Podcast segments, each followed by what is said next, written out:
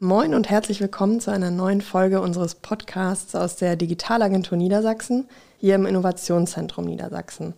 Ich bin Henrike Lüssenhoop, bin in der Digitalagentur Themenmanagerin für die Digitalisierung des Einzelhandels.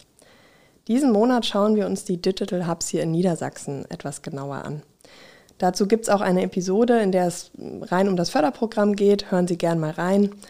Daher kommt hier nur eine kurze Erklärung des Programms. Mit den Digital Hubs Niedersachsen fördert das Land digitale Innovationen in Niedersachsen sowie die Leistungsfähigkeit der Wirtschaft, um regionspezifische Herausforderungen zu meistern.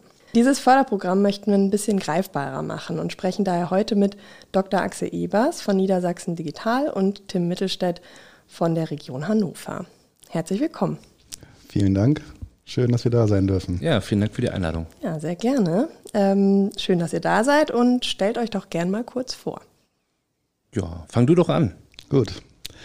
Ich bin Axel Ebers. Ich bin bei den Unternehmerverbänden Niedersachsen Leiter für Research, Wirtschafts- und Industriepolitik und bei einem unserer Mitgliedsverbände Niedersachsen Digital eben Projektleiter für Hannovers Internet der Dinge. Genau, und ich bin Tim Mittelstädt von der Region Hannover. Ich sitze in der Wirtschaftsförderung, bin Koordinator für Digitalisierung und ja, betreue einige spannende Digitalisierungsprojekte von Virtual Reality bis eben Smart City oder Smart Region, wie wir das nennen bei uns. Und das ist eben dann eben doch das Projekt Hannovers Internet der Dinge, kurz HIT, H-I-D-D. Und darum geht es ja heute. Genau, sehr gut übergeleitet, würde ich sagen. Ähm, genau da wollen wir ein bisschen genauer reinschauen und auch mal den Zuhörerinnen und Zuhörern ja, ein klares Bild geben, was ihr da so macht. Und auch gerade im Zusammenhang mit einem Förderprogramm, inwiefern ist da auch der Aufbau bei euch entstanden? Ähm, wie ist dieses Projekt so aufgebaut worden? Daher die Frage an euch, ähm, vielleicht könnt ihr ganz kurz erklären, wie es zu eurer Zusammenarbeit gekommen ist und was euch verbindet. Mhm. Ich glaube, da kann Tim ganz gut einleiten, da er von Anfang an bei dem Projekt dabei war. Ähm, das hat schon vor über zwei Jahren angefangen. Also wir sind jetzt ja gerade im Jahr 2023, wo wir das hier aufzeichnen, muss man manchmal dazu sagen. Ähm, da habe ich eben dieses Thema LoRaWAN kennengelernt. Da war ich schon bei der Region Hannover in der Wirtschaftsförderung und LoRaWAN ist ein Funkstandard für Sensoren der ist sehr praktisch, der verbraucht sehr, sehr wenig Energie, äh, funkt seine Signale sehr, sehr weit. Damit kann man ganz tolle Sachen machen. Und habe das ähm, über die Imkerei sozusagen kennengelernt, dass es bei Bienen eingesetzt wird. Und ähm, äh, dachte dann tatsächlich, oder das wird natürlich auch bei anderen Städten schon gemacht, als ich mich damit beschäftigt hatte, gemerkt, Mensch, viele Städte und Kommunen und Länder nutzen das eben für tolle Smart City-Projekte, um mit Sensoren eben ganz viele Sachen zu machen, zu tracken und habe mich dann damit ein, tiefer eingehend eben beschäftigt. Am Beispiel der Bienen, das haben wir dann relativ schnell bei uns etabliert, dass wir zwei Bienenvölker bei uns in der Wirtschaftsförderung jetzt stehen haben, cool. die mit dieser Sensorik eben auch getrackt werden. Wie warm ist es da drin? Wie viel wiegt es gerade? Das heißt dann auch, wie viel Honig ist gerade live drin und so weiter und so fort. Mhm. Ohne dass man dann Stromanschluss braucht, ohne dass es einen Handyempfang braucht, etc. eben durch dieses LoRaWAN. Das kann man natürlich dann hochtreiben zu ganz anderen Sphären und für Städte, Kommunen und Unternehmen ganz tolle Lösungen damit bieten. Und dann haben wir eben angefangen, daraus ein Projekt zu entwickeln, um eben dieses Thema Internet der Dinge, kurz IoT, äh, mit eben LoRaWAN und anderen Sensortechnologien eben zu skalieren. Dann kam auch die Digital Hubs Richtlinie äh, raus und da dachten wir, das passt doch eigentlich perfekt.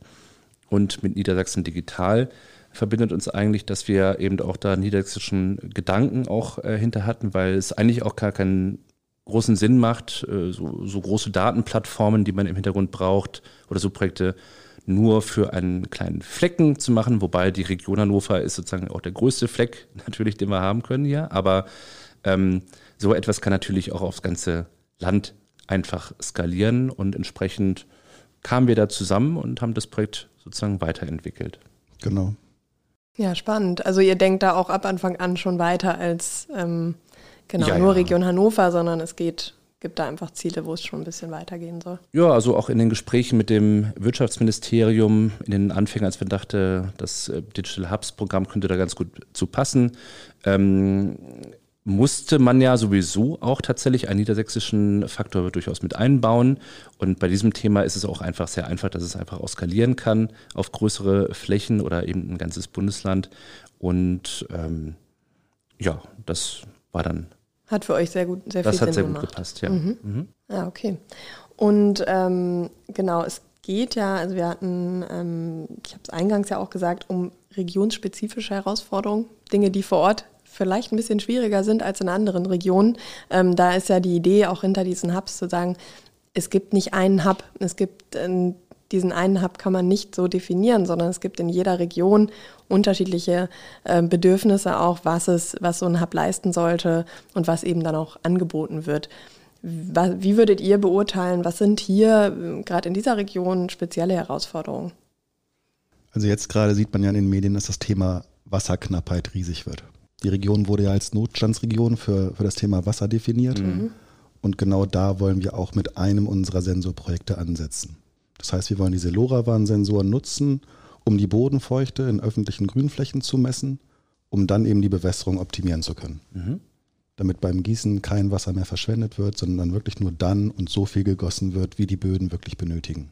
Cool. Also auch sehr quasi ad hoc äh, zu entwickeln, solche Projekte. Also da, weil du jetzt sagst, ja, es ist ja wirklich auch ein Thema, natürlich gibt es das jetzt schon ein paar Jahre, dass man sagt, ähm, Wasser ist ein Mangel und es wird immer deutlicher.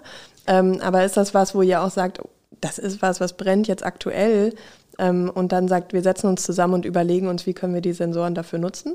Genau. Der Grundgedanke des Projektes ist ja ohnehin, dass wir agil vorgehen und ähm, somit auch spontan auf aktuelle Entwicklungen reagieren können. Und als dann dieses Thema Wasser nochmal diese zusätzliche Dringlichkeit bekommen hat, war uns klar, dass wir da auf jeden Fall ansetzen und was machen müssen.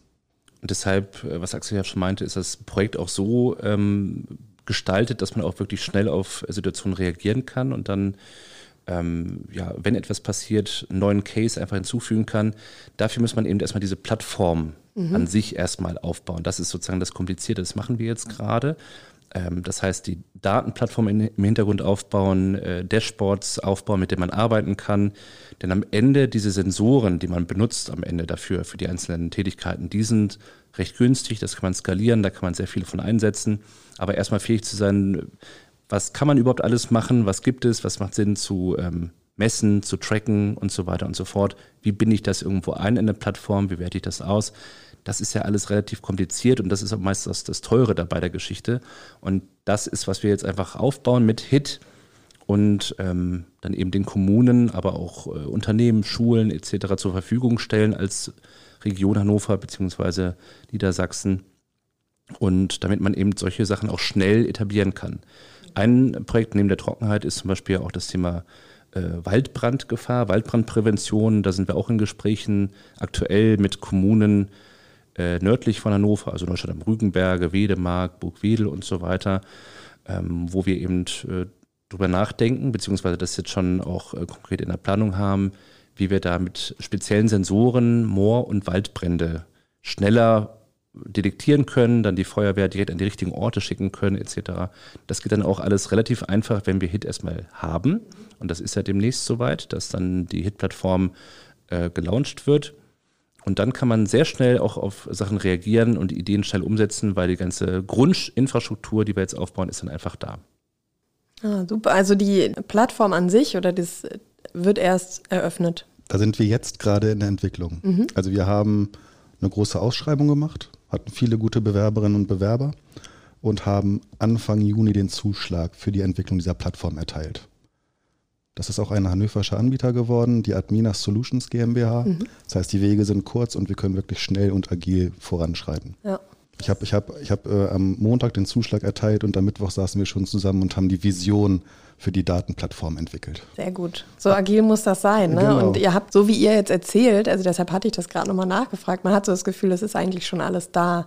Also ihr habt schon ganz viel, ihr habt ganz viele Beispiele, in denen das genutzt werden kann. Ähm, jetzt, also daher geht ihr da ja auch schon mit viel Wissen rein und mit viel Entwicklung auch, was ihr schon euch an Gedanken gemacht habt. Ähm, jetzt muss es noch visualisiert werden wahrscheinlich, ne? Und das Ganze auf einen Also ich hatte gelesen, mhm. Smart City Dashboard, ist das das, was ihr meint, wenn ihr von Plattform redet? Oder? Das wird dann das Frontend der Plattform. Mhm. Und wir haben auch jetzt tatsächlich schon nach einem Monat ein klickbares Frontend. Also wir gehen dann ja, wie gesagt, agil und in Sprints vor, haben dann immer wieder die Review-Termine, die auch übrigens öffentlich sind. Also da können wir auch Interessierte mit zu einladen. Und äh, der aktuelle Stand ist tatsächlich, dass man da schon ein klickbares Frontend hat. Ähm, da ist schon richtig was zu sehen. Wir haben auch schon die ersten Sensoren installiert. Da waren wir auf dem Haus der Region und hatten dort ähm, Lautstärkesensoren, Bodenfeuchte und Parkplatzsensoren installiert. Das heißt, es gibt da wirklich schon was, es passieren schon die ersten Dinge. Da werden auch schon Daten gesammelt. Genau, das sind alles äh, Demosensoren, die wir da jetzt gerade verbaut haben und das Ganze kann dann wirklich ja relativ einfach skalieren. Gerade das Thema Parkplätze zum Beispiel auch und ähm, Parkplatzoptimierung. Das treiben wir jetzt dann auch äh, voran, das Thema. Aber grundsätzlich das Thema Grünflächen, auch wegen der Feuchtigkeit, die Axel ja auch schon angesprochen hat, können wir dann relativ leicht einfach ausbauen. Und ähm, ja, Lärmsensoren gibt es auch. Also das aus der Region, von der Region Hannover sitzt an der Hildesheimer Straße. Und äh, da haben wir jetzt auch verschiedene Lärmsensoren, einmal zur Hildesheimer Straße hin, einmal nach hinten hin, um auch mal die Unterschiede zu messen. Aber da gibt es ja viel Lärm. Da gibt es viel, viel Lärm, Autolärm. gibt es wenig Lärm. Aber ähm, auch da wollen wir einfach sozusagen ausprobieren, was können die ganzen verschiedenen Sensoren, die es gibt. Und wir wollen einfach Erfahrungen sammeln und die dann in Zukunft auch in verschiedenen Medienformaten oder auch der Meetup-Reihe, die dann entsteht, auch einfach kommunizieren. Was gibt es alles? Äh, was kann man machen? Und äh, einfach da auch Beispiele liefern. Ja, weil das ja wirklich Dinge sind, die kann man hier ausprobieren, prototypenmäßig und super auch in anderen Städten nutzen. Ähm, wahrscheinlich je nachdem, ich weiß jetzt nicht, wie genau das mit den Sensoren funktioniert, aber dass man dann sagt, wie viele Sensoren braucht man, je nachdem, wie groß der Bereich mhm. ist, wo man messen möchte und was man messen möchte. Mhm. Ähm, und da zielt ihr da auch ab, dass ihr sowas wie ein ja, wie so ein How-To. Ähm, wie gehe ich daran, wenn ich sagen will, in, in meiner Stadt möchte ich jetzt aber mal messen, wie hoch ist die Waldbrandgefahr ähm, und kann dann quasi so einen Katalog rausholen und das auch machen? Oder? Das ist auf jeden Fall auch angedacht. Also gerade das Thema Bodenfeuchtemessung ist nicht ganz, nicht ganz einfach. Hm, da gibt es verschiedene Möglichkeiten an der genau. Oberfläche oder tief drin und man kann auch mit Satellitenbildern zusätzlich arbeiten und, und, und so weiter und so fort. Da heißt es bei uns allerdings dann auch wirklich ausprobieren und ähm, schauen, was am besten funktioniert. Beziehungsweise haben wir eine Praktikantin, die ist äh, physische Geografin, mhm. die Lena Ewert. Liebe Grüße. Und äh, die hat sich schon sehr viel mit diesem Thema beschäftigt und wird wahrscheinlich jetzt ihre Bachelorarbeit nur über dieses Thema schreiben. Also wie funktioniert Bodenfeuchtemessung mit Sensorik? weil das natürlich davon abhängt, wie ist der Boden beschaffen, wie ist die Zusammensetzung, ist er bepflanzt, ja oder nein. Äh, alleine davon oder daraus ergeben sich ganz viele Punkte, die man für die Messungen berücksichtigen muss. Sie meinte, da gibt es vom Land irgendwie einen 500-seitigen äh, Leitfaden. Okay, ist gut, und wenn den mal jemand liest. Es wird gut, schaut. wenn den mal ja. liest. Es ist auch gut, dass ich den nicht lesen muss, mhm. sondern sie das übernimmt. Ja. Und ähm, diese Bachelorarbeit oder was daraus entsteht, kann ja dann ein Leitfaden für, oder ein Leitfaden für künftige Projekte werden. Mhm. Ja. Also man hört schon so ein bisschen raus, unser Fokus ist aktuell so auf Umwelt- und Klimathemen durchaus. Ähm, da bietet sich das groß ähm, auch an. Ähm, abgesehen davon gibt es natürlich auch viele Verkehrsthemen und die Überwachung von Maschinen und so weiter und so fort. Aber gerade in, den ersten, in der ersten Phase jetzt haben wir wirklich einen starken Fokus auf Umweltthemen. Mhm. Und eure Zielgruppe wäre dann auch eher, also deshalb geht es auch eher Richtung Kommunen. Ähm genau, eher die Kommunen mhm. aktuell. Gerade im Fokus sind eben unsere 21 Kommunen der Region Hannover. Mhm. Und ähm, wir sprechen mit allen und ähm, es geht auch gerade darum, dass wir wirklich pro Kommune einzelne Cases auch ausloten, damit wir auch so ein großes Feld haben, also ein großes Experimentierfeld haben und wenn ein Case äh, in dieser äh, gewissen Konstruktion mit, mit Sensoren etc. gut funktioniert, kann das ja wunderbar auf die anderen Kommunen, nicht nur die Region Hannover, auch auf das ganze Land skalieren. Und ähm, wie gesagt, äh, im Norden haben wir viel mit dem Thema Waldbrand zu tun, einige Kommunen eben mit dem Thema Feuchtigkeit und Grünflächen. Und äh, zum Beispiel mit der Kommune Pattensen sind wir an einem Projekt, wo es um, darum geht, die Mülleimer der Stadt Pattensen äh, mit Füllstandsensoren auszustatten, damit die Müllabfuhr zum Beispiel auch optimiert werden kann mhm. und abgelegene Mülleimer, wo nur eine Dose drin liegt, zum Beispiel nicht extra angefahren werden mhm. müssen. Das reicht in zwei Wochen, wenn man da mal wieder vorbeischaut, damit man da auch Routen und auch Zeiten von Menschen natürlich einsparen kann. Einfach Ressourcen sparen. Das ist eigentlich so das Hauptziel. Mhm. Also ganz grundsätzlich könnte das ja auch für ein Unternehmen spannend sein, oder? Also Ressourcen sparen ist ja auch da wirklich immer ein Thema. Absolut. Deswegen sind wir auch als Verbände mit dabei. Das ist auf jeden Fall auch ein Thema für unsere Mitglieder. Und ähm, jeder, der Interesse an solchen Projekten hat, ist eingeladen mitzumachen. Wir gehen da wirklich offen ran. Hauptzielgruppe im ersten Schritt sind eben erstmal die Kommunen, aber ähm, wir sind auch interessant oder interessiert daran, Projekte mit Unternehmen umzusetzen. Mhm. Also da eine klare Einladung auf euch das zu, ist, Das ist eine klare, mhm. Entschuldigung, mhm. das ist eine klare Einladung auf jeden Fall. Beziehungsweise können dann ja im nächsten Schritt später auch mal die Daten interessant für Unternehmen werden, um daraus neue Geschäftsmodelle zu entwickeln, äh, Modelle zu trainieren und so weiter und so fort. Ne? KI wird immer größer muss ich dir nicht erzählen. Und je mehr Daten wir haben, um unsere Modelle zu trainieren, desto besser funktioniert das Ganze. Ja, klar. Und also da wird sich sicherlich auch im Laufe dieser unterschiedlichsten Projekte auch herausstellen, welche Datenquellen nimmt man vielleicht zusätzlich noch dazu. Ähm, ich kann mir vorstellen, gibt es ja ganz viel, was das noch weiter unterfüttern könnte, ne? wo man sagt, man hat einmal diese Sensoren, mhm. hat aber auch noch zusätzliche Quellen oder ist das Total. Ja. Also es geht auch darum bei uns äh, das Thema so, dass man Datensilos auflöst eigentlich mhm. und wirklich einfach viele Datenquellen ähm, kombiniert und dann auch vielleicht neue Erkenntnisse daraus zieht. Ähm, es gibt ja zum Beispiel ein schönes Projekt aus Berlin, ähm, Gießdein-Kiez oder Gießding-Kiez ist es, glaube ich, ähm, wo eine Art äh, 3D-Baumkataster online aufzurufen ist. Da sieht man also wirklich, wo in Berlin steht welcher Baum, wie alt ist der, welche Art ist der. Daher weiß man dann auch entsprechend, wie viel Wasser braucht so ein Baum. Dann zieht man aus einer anderen Quelle eben, äh, wie viel Regen und Niederschlag es an welchen Stellen gab. Und ähm, daraus kann man dann errechnen, okay, diese Eiche hier vor meiner Tür braucht aber noch ordentlich Wasser. Dann kann man das als Nachbar sozusagen adoptieren, nachgießen und das dann in, diesem, in dieser Plattform auch nochmal nach ähm, äh, anklicken und dann nachjustieren. Ähm, die machen das allerdings bisher ohne Sensorik tatsächlich und äh, wir hätten dann den Anspruch, das auch sozusagen mit Sensorik nochmal genauer zu fassen. Aber das war ja die Frage, man kann dann wunderbar verschiedenste Datenquellen, die man so hat, zur Verfügung, ähm, einfach kombinieren und da neue Erkenntnisse draus gewinnen. Mhm. Und also was ich wirklich auch sehr spannend finde, diesen Schritt zu ja, wie muss so ein Dashboard dann auch aussehen? Also wie mache ich es visuell sichtbar und vielleicht auch ansprechend, also dass ich auch Lust habe, mir diese Daten anzuschauen mhm. und vielleicht auch schneller irgendwie Entscheidungen fällen kann und sagen kann, ja, die Dinge helfen mir dabei zu sagen, wie, wie gehen wir die nächsten Schritte. Da sind wir gerade in ganz spannenden äh, Meetings mit der Firma Admina, um wirklich dann auch die Maps, äh, das Dashboard etc. zu entwickeln, weil man kann es sich so vorstellen, dass es wirklich,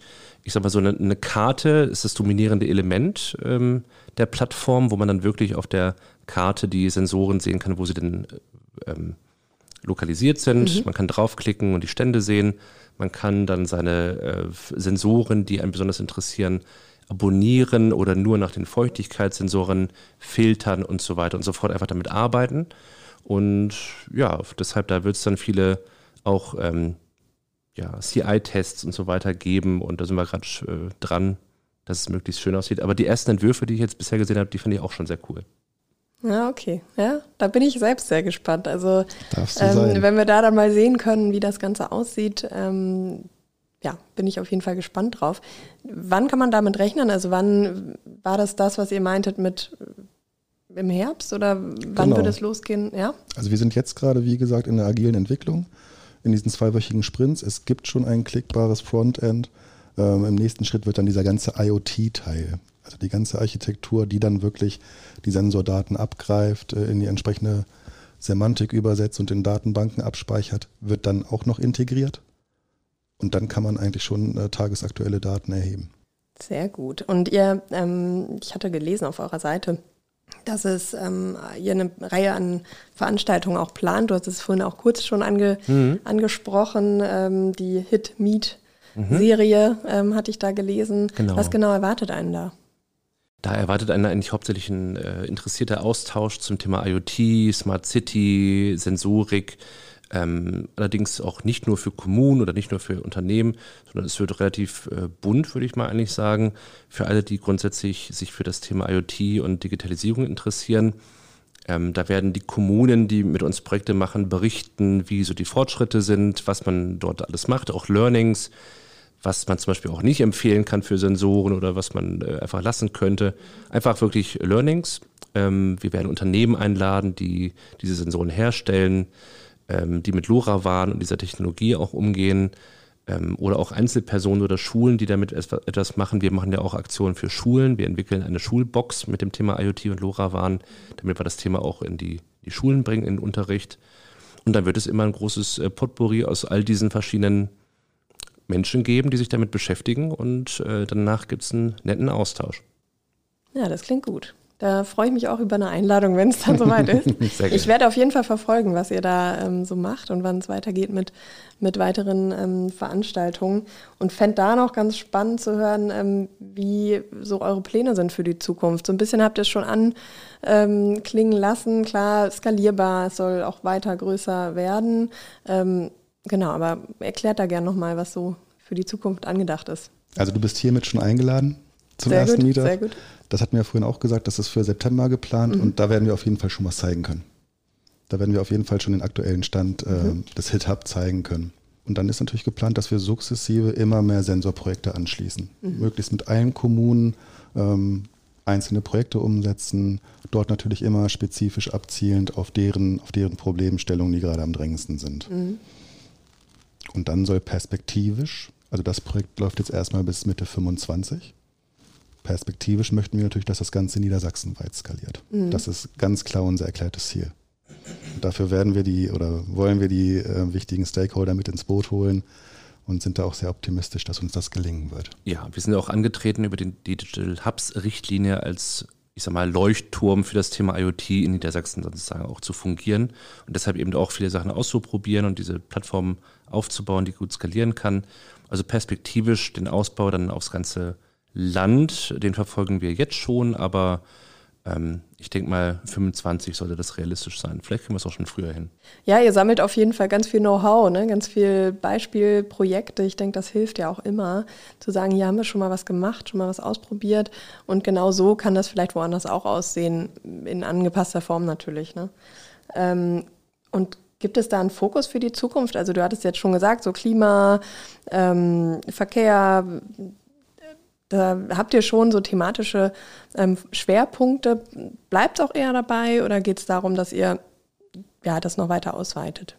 Mm, ich glaube, aktuell bleibt es tatsächlich bei diesen beiden Themenfeldern Klima und Verkehr oder auch Umwelt, weil das natürlich ein sehr, sehr breites Feld ist.